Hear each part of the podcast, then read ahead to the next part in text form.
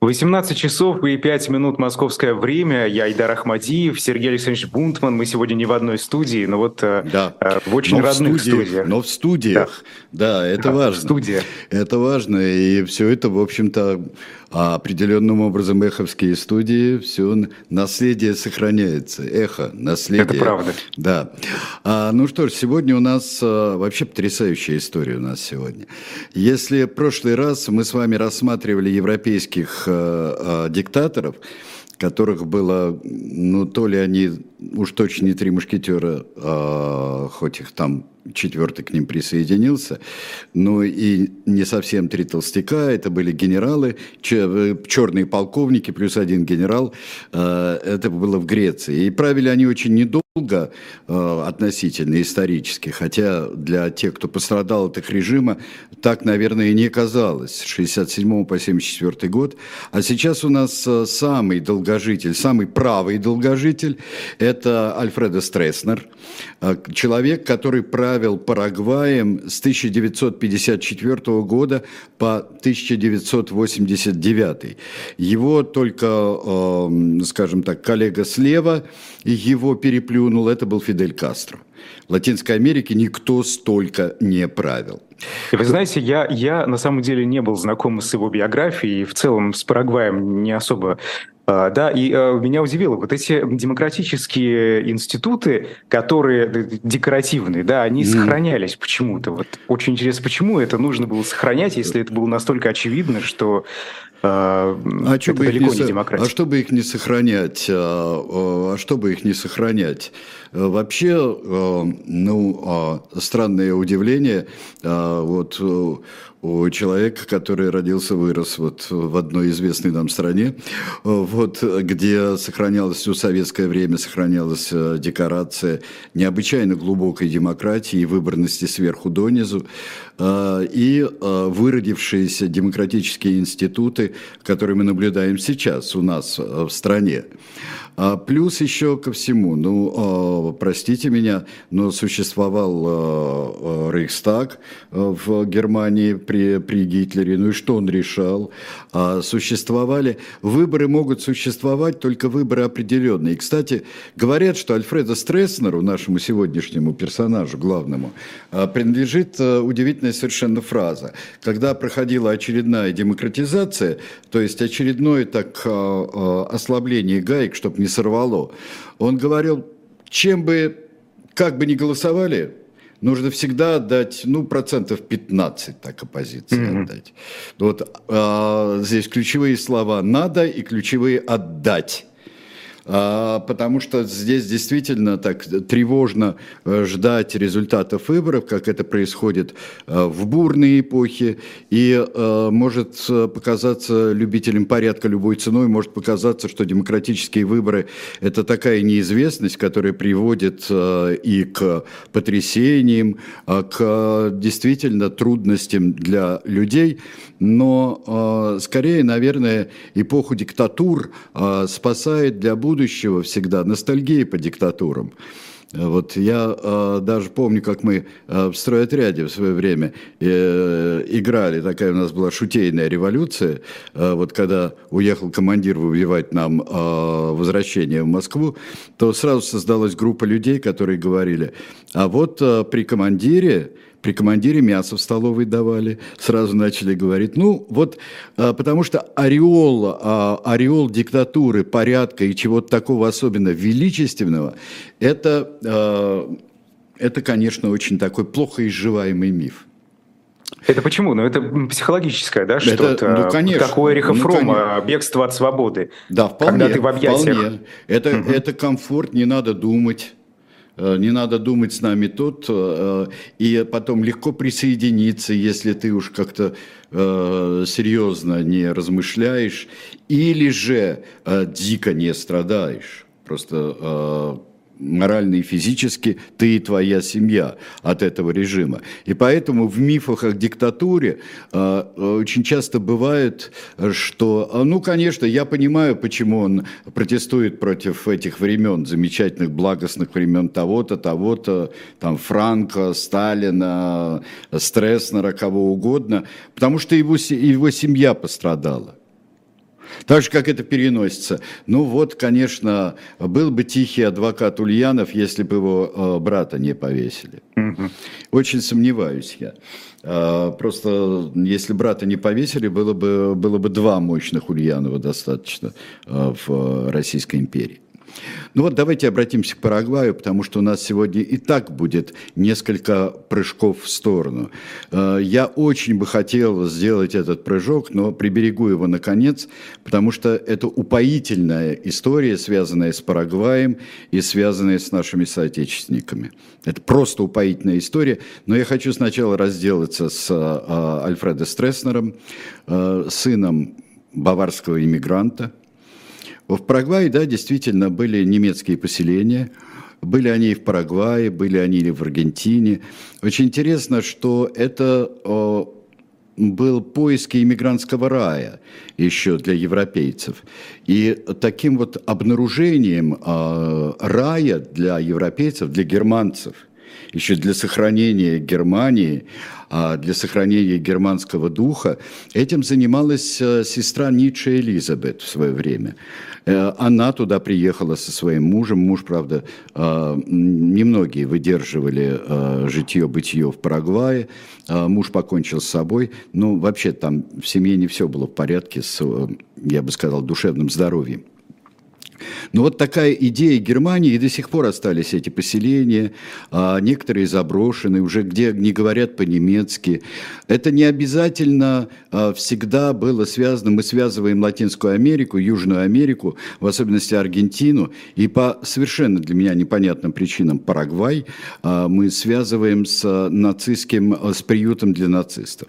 Да, а, Альфредо Стресснер, который а, правил страной э, с 1954 года, но и его предшественники, которые просто играли, э, занимались чехардой а, после войны, особенно в гражданской войне 1947 года, они, да-да, привечали, спокойно пускали к себе бежавших от возмездия нацистов.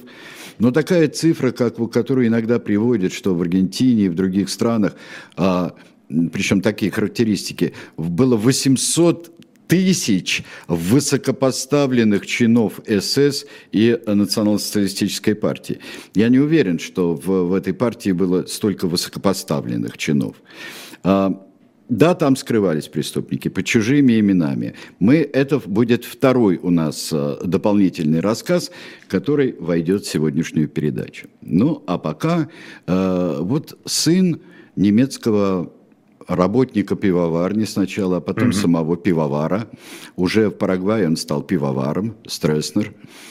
Э, он пошел по военному пути. Он родился в 1912 году. Это очень странно слышать, потому что Альфредо Стресснер умер в 2006. То есть это у него сверхмафусаильский был возраст. Mm-hmm.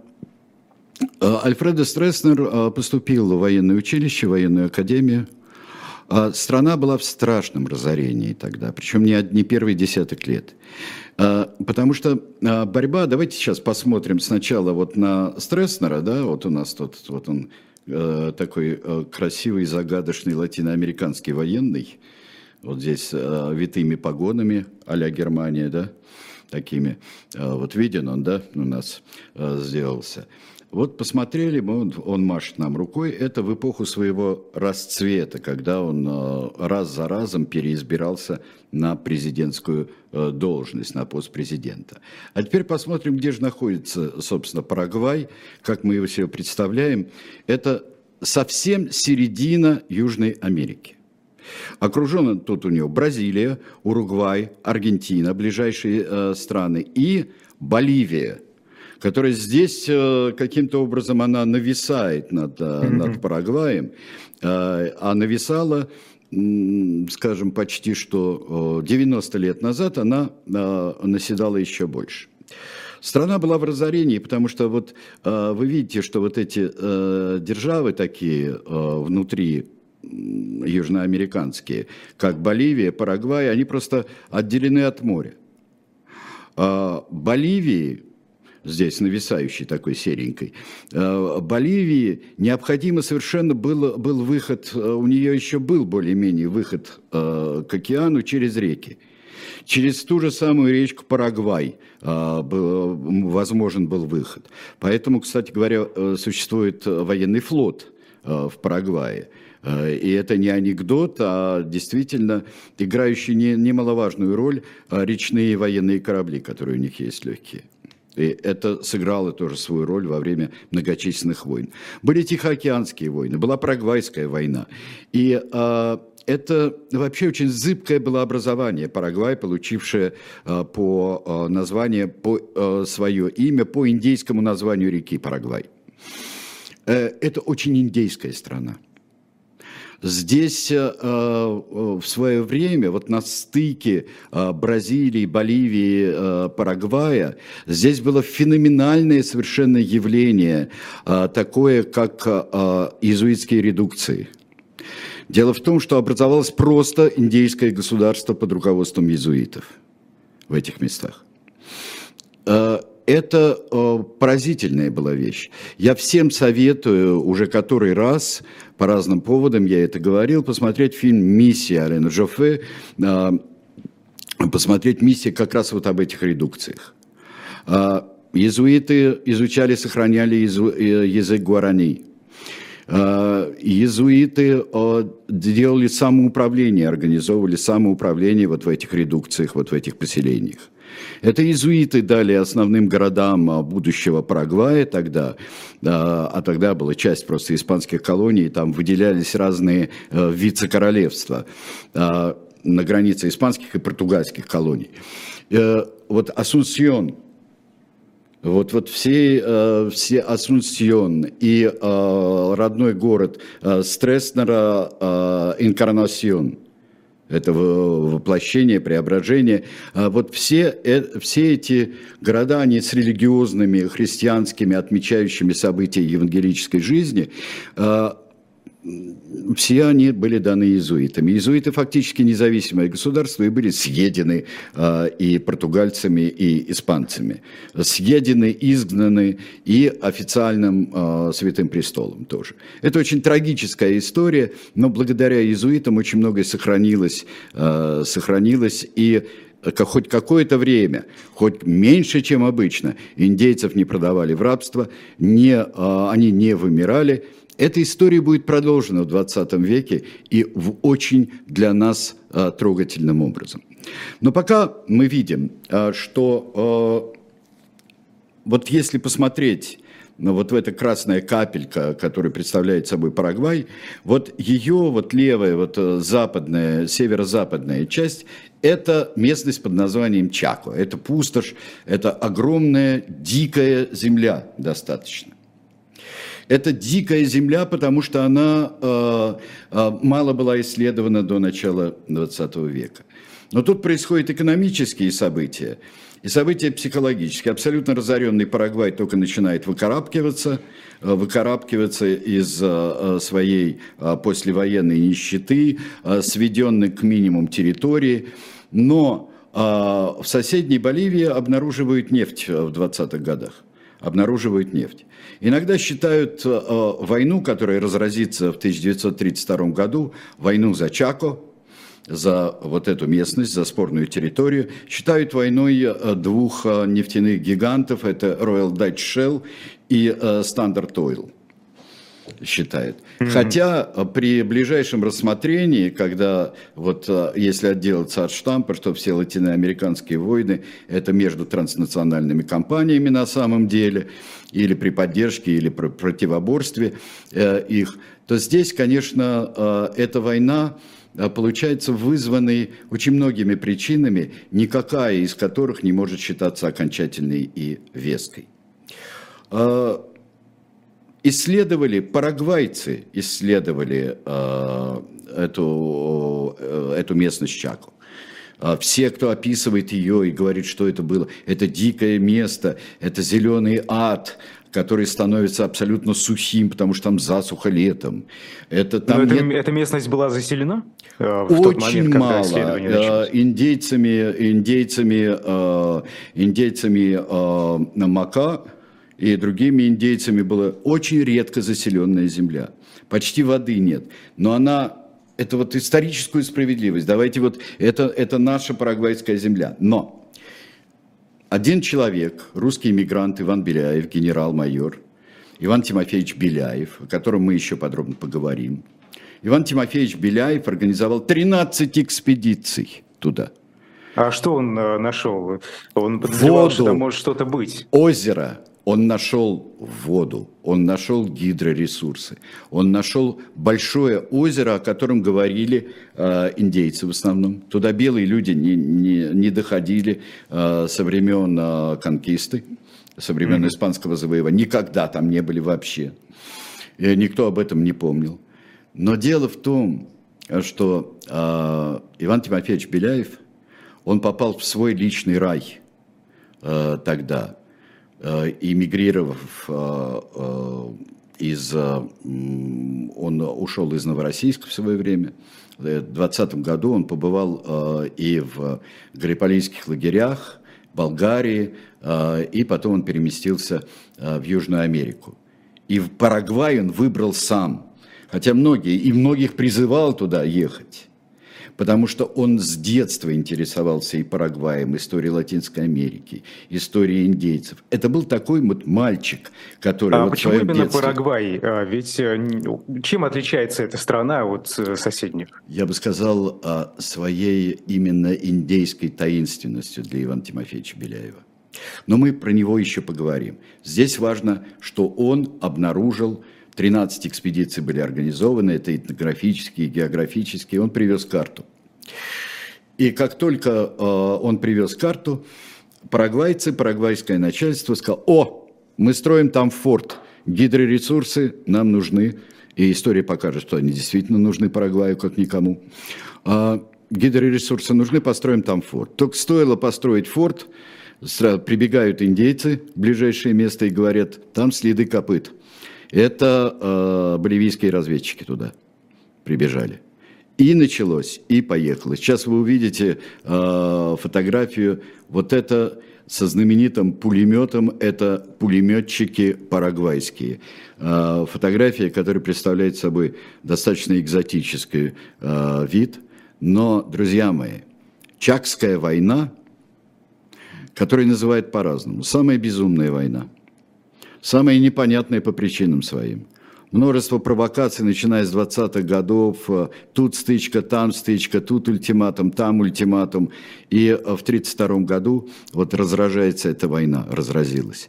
Силы сравнить нельзя. Нищий Парагвай, у которого удалось все-таки в течение войны собрать 150-тысячную армию, а, и Боливия, у которой 250 тысяч человек, да плюс еще оружие от Викерса, оружие из Чехословакии, только что а, установившееся, где все-таки была кузница, а, кузня и оружейня Австро-Венгрии, все-таки в Чехословакии, как мы уже видим.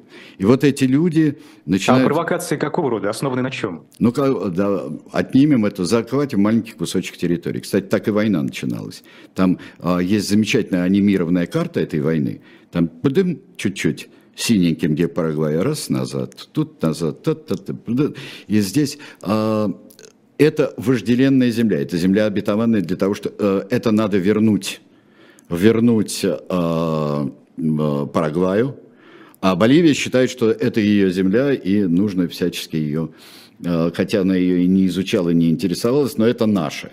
Ну что, мы не знаем, что это такое? Это наше? Нет, это наше. Ну вот, вот и война. Война длилась очень долго, а, три года, а, с переменным успехом. Считается она еще выносной российско-германской войной. Такой, на выезде. Потому что 45 офицеров, русских офицеров, иммигрантов, участвовали в этой войне на стороне Парагвая. Не только генерал-майор, артиллерист э, и фортификатор генерал и этнограф генерал-майор Беляев, но очень многие офицеры. Многие офицеры, те, что туда приехали, получили и решили, что новую родину надо защищать. Но еще тонкость участия русских офицеров состояла в том, что с другой стороны боливийской армией командовал немец. О! Доигрываем Первую мировую войну. Э, это лежало в основе или все же были какие-то другие цели? Почему они вообще туда поехали воевать? Нет, они пошли воевать, потому что, э, как и в Греции воевали русские офицеры, э, как воевали в, во многих местах конфликтах. Но наиболее ярко это проявилось вот в парагвайско-боливийской Чакской войне. Вот посмотрите на эту следующую Э, карту, это Боливия. Вот этот зеленый, это э, э, Чакский район, спорный район. Вот вы видите озеро, вот тот самый озеро Петилатута, Петилатута, которое открыл, собственно, Иван Тимофеевич Беляев. И вот вы видите, вот железная дорога, которая уходит в никуда, и здесь, понятно, наиболее важные сражения. Парагвайцы победили, испытывая невероятные трудности. Победили по массе факторов. Даже замечательное вооружение от Викерса у боливийцев э, страдало от того, например, пулеметы с э, водяным охлаждением. Страдали от того, что воды нет. Они не знали этой местности – а благодаря а, изучению парагвайцами, и в том числе изучению, которым занимались экспедиции Ивана Тимофеевича Беляева, а, это было известно. Климат был совершенно непонятный для боливийцев. Это не их климат, это э, жуткая жара, влажность, и потом вдруг засуха. Потом нечего есть, нечего пить. А, и я бы сказал, все-таки армия очень быстро обучалась, парагвайская. Очень быстро обучалась, и они совершали э, замечательные маневры. А консультантами в штабах были и русские офицеры тоже, в том числе и Беляев, были русские офицеры, э, которые прошли Первую мировую войну, и они, в принципе, знали, как э, немцы. Такого среднего достаточно звена, невеликие какие-нибудь стратегии, ну, скажем так, не, не Гинденбурги и не Людендорфы, как они будут вести вести войну. Еще и... ведь это учитывая, что разница в количестве военных э, на 100 тысяч. На 100 тысяч, на 100 тысяч. Но это, это очень значительно. Но перевес э, боливийцев не приносил им э, качественного успеха. А как закончилась эта война? На каком этапе? Она закончилась, она два раза заканчивалась. Первый раз с перемирием, когда году, по-моему, 34-м, когда перемирием, когда э, это было на пользу Боливии. Э, Боливия успела передохнуть и хоть чуть-чуть сообразить, где они воюют. А потом в 1935 году, в общем, военные действия остановились. В 1938 году было подписано, собственно, уже э, мирное соглашение, международное мирное соглашение. И э, три четверти, две трети, если не три четверти этого спорного региона получил Парагвай что становится вместе с событиями независимости Парагвая XIX века, на Лопесы всевозможные и так далее, становится знаковым событием для всех, вплоть до э, молодого офицера Альфреда Стресснера, о котором мы сегодня рассказываем. Но здесь невозможно рассказывать о Стресснере, не говоря, не пытаясь понять, что такое Парагвай. Хотя образует он классическую диктатуру, Стресснер, э, с одним, тоже одним из возможных вариантов получения доходов, управления территорией. Я понимаю, что это мы все видали уже с вами, дорогие друзья. Мы всех тиранов, почти всех тиранов, если не лично знали с вами, то уж читали или у нас смотрели в передаче, а также тиранами занимаются еще несколько авторов, которые делают замечательные передачи, как та же самая Тамара Идельман подробно разбирая. Мы просто с Айдаром мы охватили достаточно много людей, э, в том числе и не, не совсем очевидных диктаторов. Так вот, э, так вот, после Чакской войны э, начинается, опять нужно выходить из кризиса, опять э, все, э, потому что война, хоть и победоносная война, но это война, которая отнимает очень много ресурсов. Потери были такие, которые, э, ну, в общем, до сих пор, как, как это часто бывает, э, цифры разнятся, но потери, учитывая процент населения, э, процент от населения этих стран, они сравнимы с гигантскими потерями стран во время Второй мировой войны, которая будет. То есть это потери, э, соотносимые э, с нашими потерями, потерями Советского Союза, потерями Германии. Вот это все э, и гораздо выше, чем потери, например, ну, союзников это... в Европе. Участники не были э, профессиональными военными, это были ну, просто были профессиональные вот, военные. Почему? Там были, э, а, ну, ты имеешь в виду рядовой состав? Да, да. Рядовой состав, ну, конечно, это была почти, особенно у Парагвая, такая а, армия а, почти что ополченческого типа была. Но а, офицеры вполне такого а, немецкого духа были. И вплоть еще, вот, вплоть до того, что многие себя проявили. Все-таки было время себя проявить. А, война с 32 по 35 год. За три года многие себя проявили как остроумные командиры, а, то есть тактические и стратегически мыслящие. На той же самой анимированной карте, которую я вам рекомендую, вы увидите а, и захваты, и взятие в окружение, и внезапные высадки. И плюс еще, я вам скажу, возвращаясь к индейцам, участие индейцев как проводников, за что, опять же, спасибо Ивану Тимофеевичу Беляеву, а, участие их как проводников и как а, воинов, хоть каких-никак, как разведчиков. Это было невероятное и не сразу осознанное а, Парагваем преимущество, которое они имели. Теперь-то да, теперь-то вот роль индейцев в Чакской войне, она конечно, э, уже э, почитать. Кстати говоря, есть э, так называемый бронзовый зал, где все имена, в том числе и русских офицеров, и имена всех героев Чакской войны с парагвайской стороны, это буквами и литеры эти отлиты из гильз, собранных на полях сражений. Это вообще такой хороший, хороший ход. Там очень много русских фамилий. Очень А что касается, тут в чате спрашивают рядовых э, э, воинов в Боливии. Но Боливия была гораздо более организованная армия, э, причем давно уже э, по... Э, это была, во-первых, страна, победившая в предыдущей войне, то есть это была армия, ну, достаточно отмобилизованная, но, может быть, слишком верящая в свое преимущество. Вот как оказалось. Победа Парагвая действительно кажется вот с каждым фактом все более да, да. Э, нереальной. Да. Чакская война очень э, совершенно удивительным образом, она отразилась в популярной культуре. И, например, один из первых э, знаменитых альбомов РЖ о Тинтине. О Тинтине, э, «Сломанное ухо», Сейчас покажем ее не первую, но современную обложку, самую вот та, которая была РЖ сделана гораздо позже.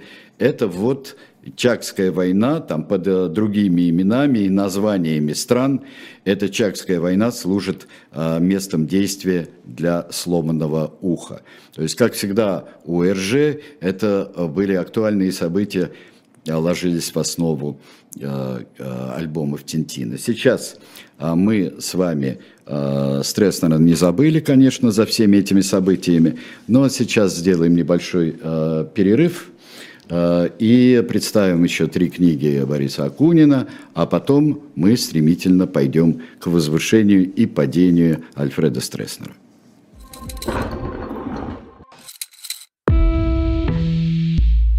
Вы лучше других знаете, что такое хорошая книга. Мы лучше других знаем, где ее можно купить. Книги на любой вкус с доставкой на дом. Интернет-магазин «Shop Diletant Media».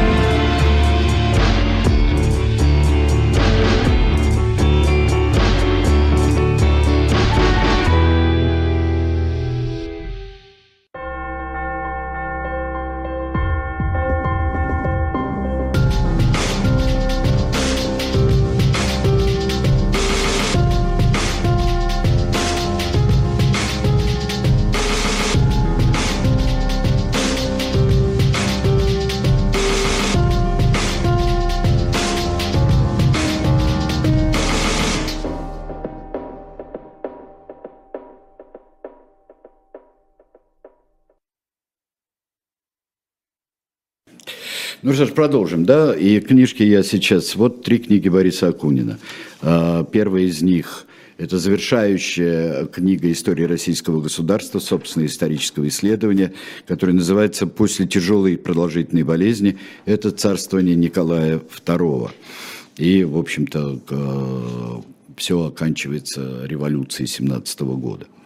Э, «Сказки народов мира» Бориса Акунина, замечательный, прелестный совершенно сборник, который а, мы а, вам тоже предоставляем. И вот еще одно, Борис Акунин, а, вот «Девятный спас», Борис Акунин, здесь можно прочитать Анатолий Брусникин, вот Борис Акунин – это э, замечательные приключения. Вот все, каждая mm-hmm. из этих трех книг, вы, конечно, не сразу чохом покупаете, а каждая из этих трех книг сопровождается открыткой э, с э, автографом Бориса Акунина. Вы знаете, печаткой. Сергей Александрович, мне кажется, особенно интересно прочитать э, историю российского государства Николай II вместе с э, книгой достаточно толстой э, Михаила Зыгоря «Империя должна умереть». Ага. Прочитать вот это все вместе, сопоставить и посмотреть. Э, Поставить, посмотреть, да. Необычно необычайно интересно. Необычайно с многими, но вот э, дело в том еще, что э, не на пустом месте э, именно исторически последний том истории российского государства Бориса Акунина,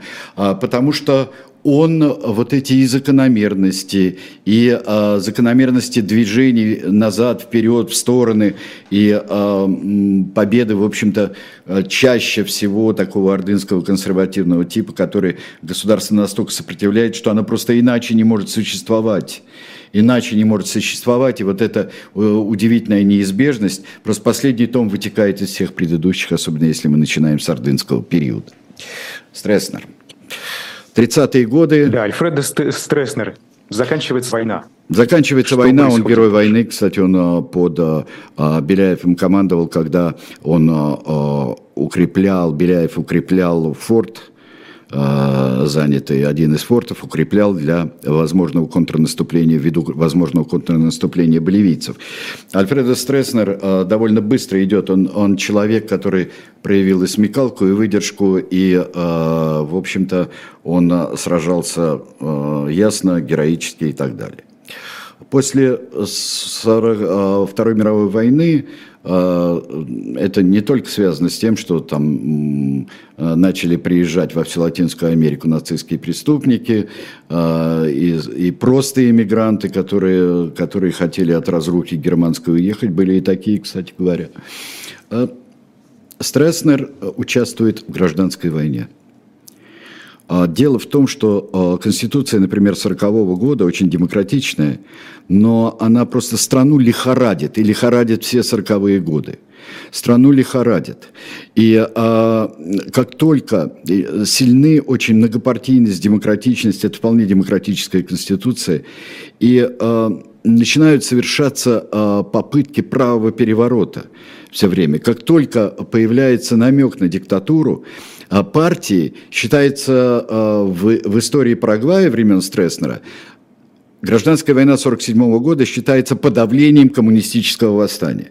Потому что вот холодная война уже наступает. Там коммунистическая угроза, и э, ей занимаются все, от мала до велика, от э, мала, скажем, по территории, да, от Парагвая до Соединенных Штатов.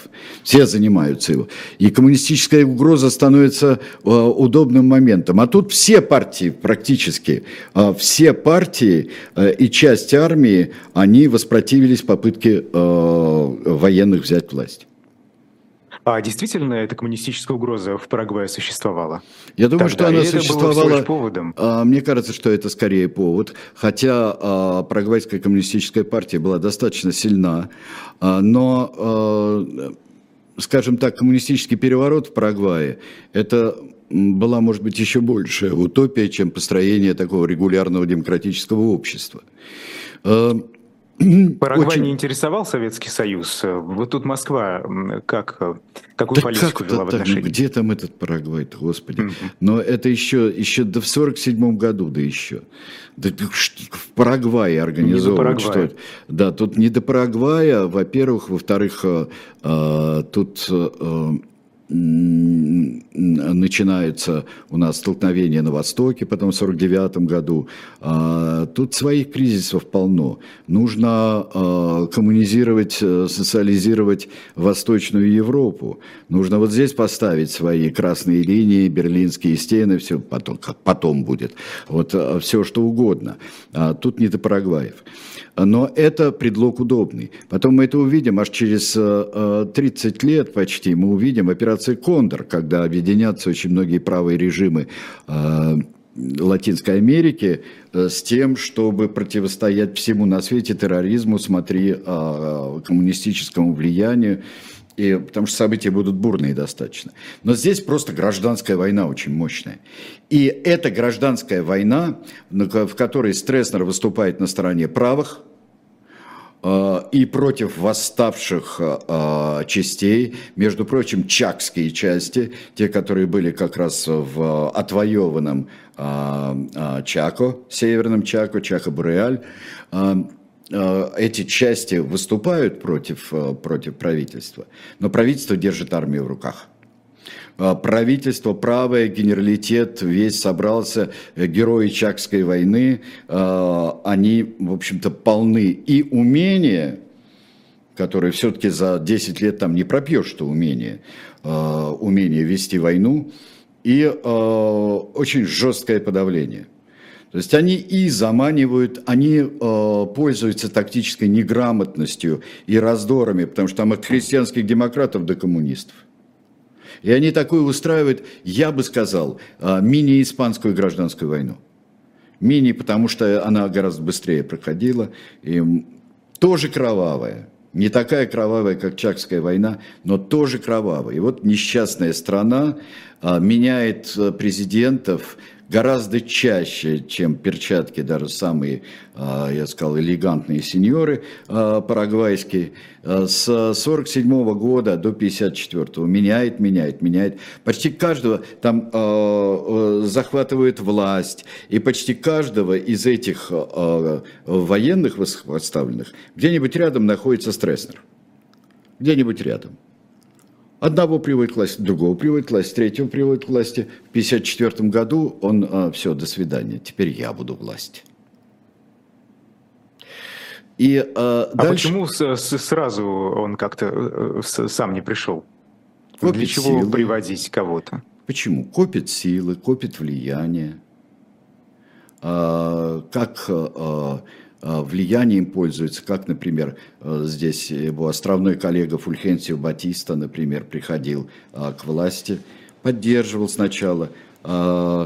Ведь нужно, когда страна более или менее демократическая, нужно иметь рычаги влияния. И когда армия неоднородна, он был в колорадской партии, Колорадо партия, Стресснер. Очень давно, он еще в юности вступил туда. Это была э, главная правая партия. Национально-республиканская. Национально-республиканская. И она, э, эта партия становится очень скоро единственной. Давайте наметим пути, по которым шел Стресснер. Одна партия. Все э, жесткая цензура печати. Жесткая цензура все правление Стресснера будет э, только государственное телевидение, и будет страшно цензурируемое радио.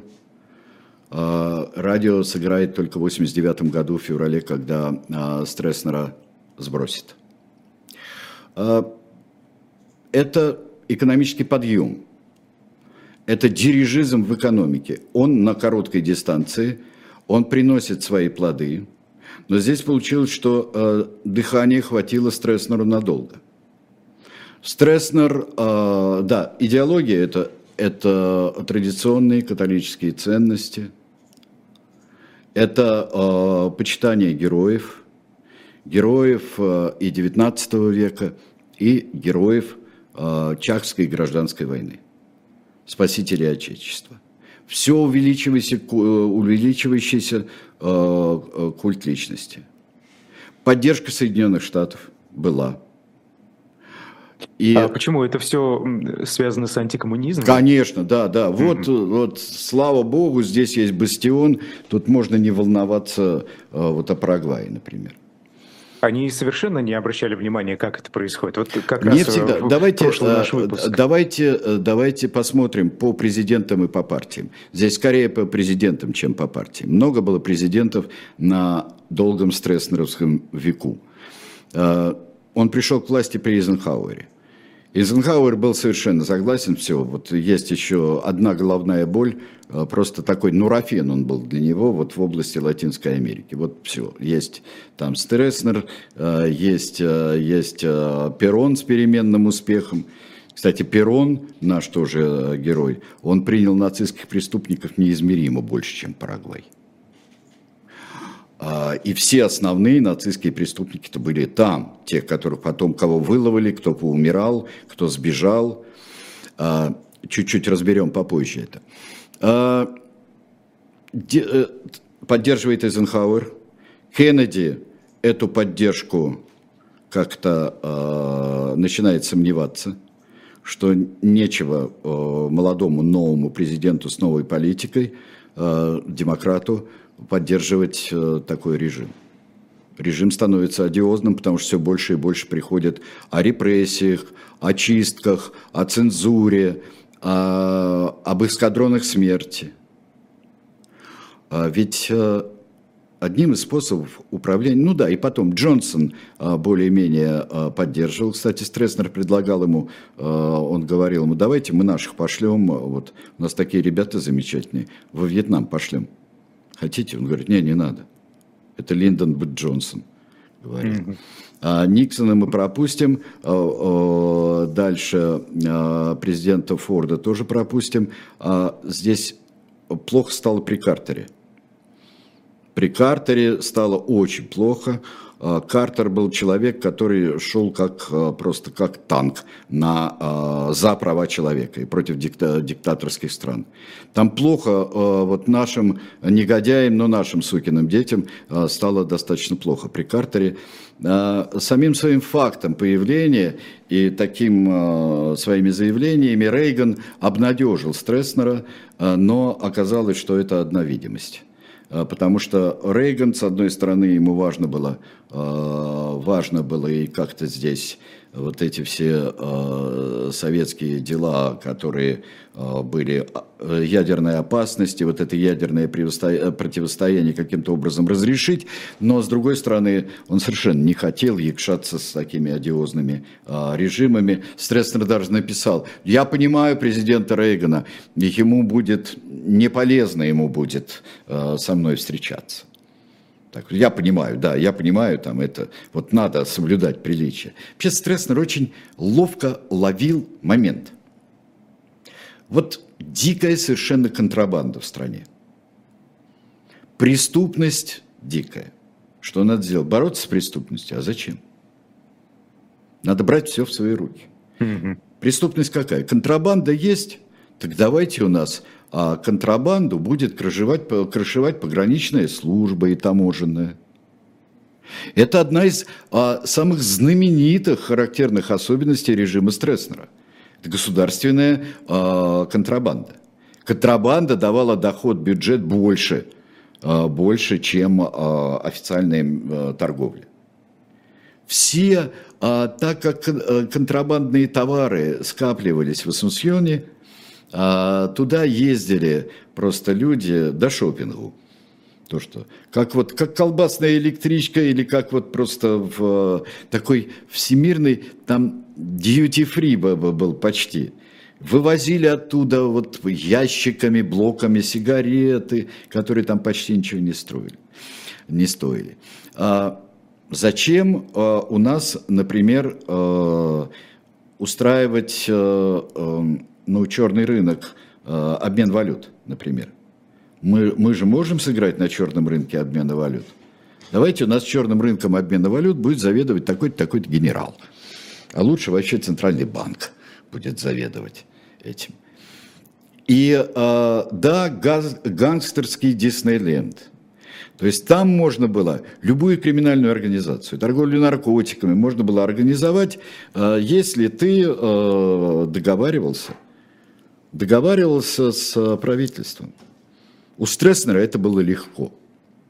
Что еще он сделал? Конечно, э, это было еще перераспределение земли, аграрная реформа. Он опирался на крестьянство, на такое католическое, испано-креольское крестьянство.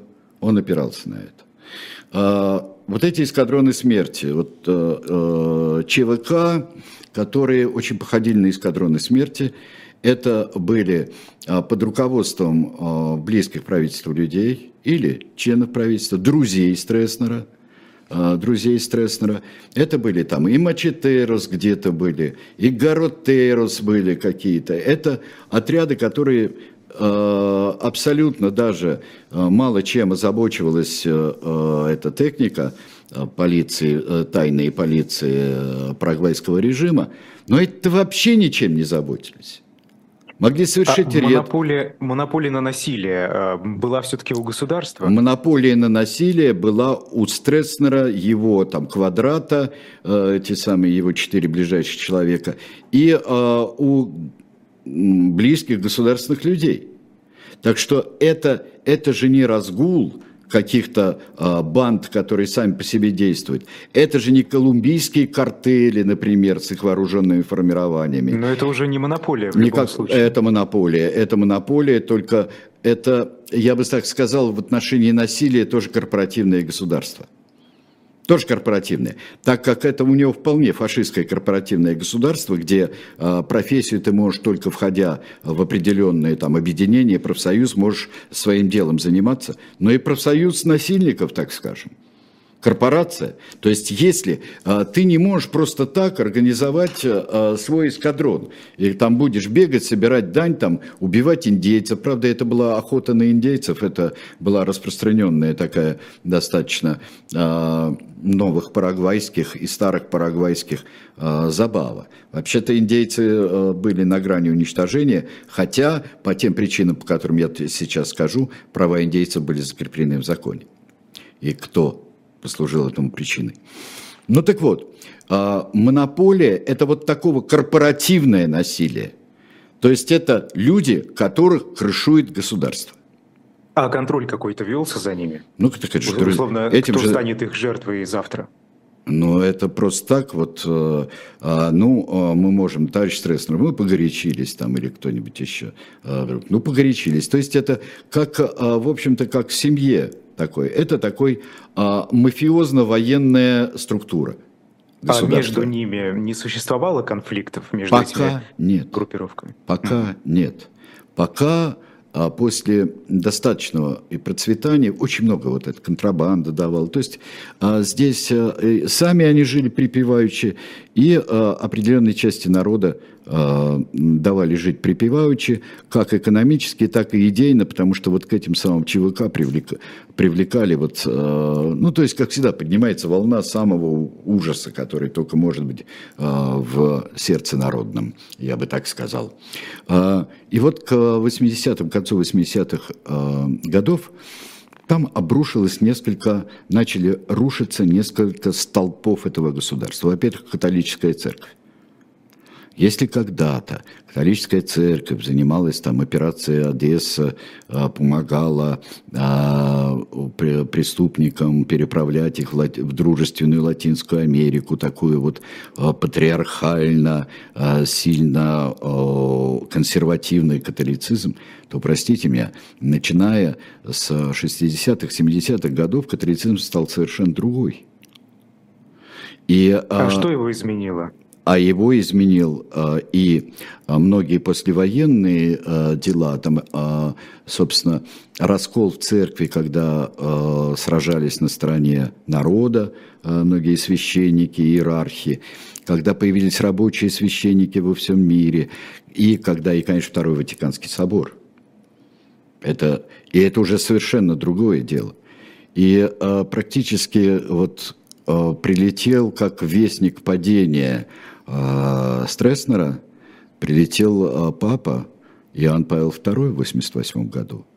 Встреча Иоанна Павла II показала, что есть человек, несмотря на все портреты, на цитаты из Стресснера, на страх перед тайной полицией, на а, все вот это официальные восторги по поводу отца народов, э, голубя мира, там, ястреба цивилизации, чего угодно, всех, э, всего, что уже до карикатуры довел Альфреда Стресснер за эти годы – Оказалось, что есть фигура, которая гораздо важнее его на этом свете, для парагвайцев тоже. И что парагвайцы католики, католические священники, которых а, преследовали. Но при этом, что делала католическая церковь в Парагвае? А, опубликовав данные о репрессиях, о расправах, которые были, а, Примас а, Парагвая отлучает от церкви начальника полиции тайный. Просто отлучает от церкви. Пробует противостоять, пробует закрыть все публикации, которые были. Церковь отлучает от церкви, от церкви цензоров. А мы подчиняемся... Хочется задать мы... вот этот э, типичный вопрос, да? А не знали разве раньше-то? Раньше знали. Выросло новое поколение. Выросло новое поколение. А, выросли, скажем так, наибольшие консерваторы, старики ушли, ушли на пенсию. И вообще в Латинской Америке стали появляться э, люди, ну, мы знаем про э, папу Франциска нынешнего, у которого сложная судьба, осознание всего, что происходило в Аргентине. Но стали появляться совершенно новые люди. И все-таки такую пламенную часть мира, как Латинская Америка, вдохновить идеи, поддержанные Вторым Ватиканским собором, это было очень важно. Это не просто же, это не просто человек, который а, там сидит, человек думает, думает, вдруг а, пришла указивка из Ватикана новая, теперь я буду по-другому. Нет, пришла возможность действовать гораздо более открыто и более твердо в отношении диктаторского режима. И вот, да, а вторая опора, стал, он стал надоедать просто, вообще надоедать. Он стал, он вечный президент – в 79 году вот он собирает людей и говорит, вот, знаете, мне, пожалуй, надо уйти в отставку. Я буду почетным президентом, а по нечетным будет э, Андрес Родригес. А ему все говорят, да нет, не надо, не надо. Это же проверка такая, он думает, сейчас скажу, что ну и уходи, товарищ Стресснер. А он тебя куда-нибудь в очередной, где э, находит трупы, а он будет слушать по телефону, как кричит человек. Любил этим развлекаться Стресснер. Ему там включали телефонную связь, и он слушал, как пыт, э, человека пытают, будь то коммунист, демократ, журналист, то угодно. Это очень интересно. Там вообще на части разорвали одного из руководителей Компартии э, при прослушке телефона и слушал это э, Альфреда Стресснер. Это были массовые репрессии или нет, или точечные? А у него когда массовые, когда точечные? У него а когда... массовые кого касались? Массовые касались коммунистов, массовые касались военных были, непокорных военных. Он чистку в армии провел еще в 50-х годах, потом проводил в 60-х годах. Это ведь, как кажется, это ведь э, есть не только операции, которые проводит э, диктатор, а есть вот это постоянное, постоянное давление что-нибудь произойдет. Его скинули в 89 году. Тот же самый Андрес Родригес. Сын Стресснера э, сказал все-таки в конце концов, как-то он э, не говорил, он потом говорил уже, ну, я сказал, что будет много жертв, поэтому мы э, давайте прекратим сопротивление. Много жертв отчитались, папа, нас с тобой убьют и всю нашу семью. Мне кажется, это гораздо реальнее. Он прожил много лет в Бразилии, в столице Бразилии, Бразилия, и умер а, в 2006 году. Два слова о потрясающем человеке, который сыграл а, роль гигантскую а, в Парагвае, это Иван Тимофеевич Беляев. Он, его словари, его исследования, его помощь индейцам. Индейцы жили, когда он ушел в отставку, у него жили дома – и он был избран вождем индейцев. Он был директором самоопределения индейцев. Его выгоняли, ему не давали, э, но он добивался, и это вошло в законы. Он похоронен в индейской деревне, потому что он был избран вождем. По его завещанию его передали э, всем вот, э, вот Мака племени. И он похоронен там. и стоит памятник на уже необитаемой деревне, потому что индейцев их и преследовали, их потом восстанавливали в правах, индейцы кочуют. И там каждый год совершаются обряды, такие христианско-индейские обряды. И это вот отец, который жив. Он сыграл невероятную роль. Он показывал спектакли а, на исторические темы, где индейцы у него были. Давайте посмотрим вот сейчас самую последнюю картинку. Быстро ее пройдем за одну секунду просто. Иван Тимофеевич Беляев, есть его портрет. И есть он ведет вереницу индейцев, которые вот некоторые из них одеты в платочки вот такие вот, совершенно такие как бы российские. То, что у него получилось с индейцами, не получилось с русскими переселенцами, то, что он хотел делать. Но это вот в индейской истории Парагвая Иван Тимофеевич Беляев – это грандиозная фигура. И вот этим можно гордиться, что он наш соотечественник. Все, спасибо. Спасибо. О Стресснере да, и не вышло. только мы сегодня поговорили с вами. Встретимся через неделю на YouTube-канале «Дилетант». А пока эфиры продолжаются, переходите на «Живой гвоздь». Э, там я проведу программу «Особое мнение» с Аббасом Галямовым. Э, не переключайтесь. Ну, ничего себе. Хороша программа. Ладно, счастливо. Пока. До свидания.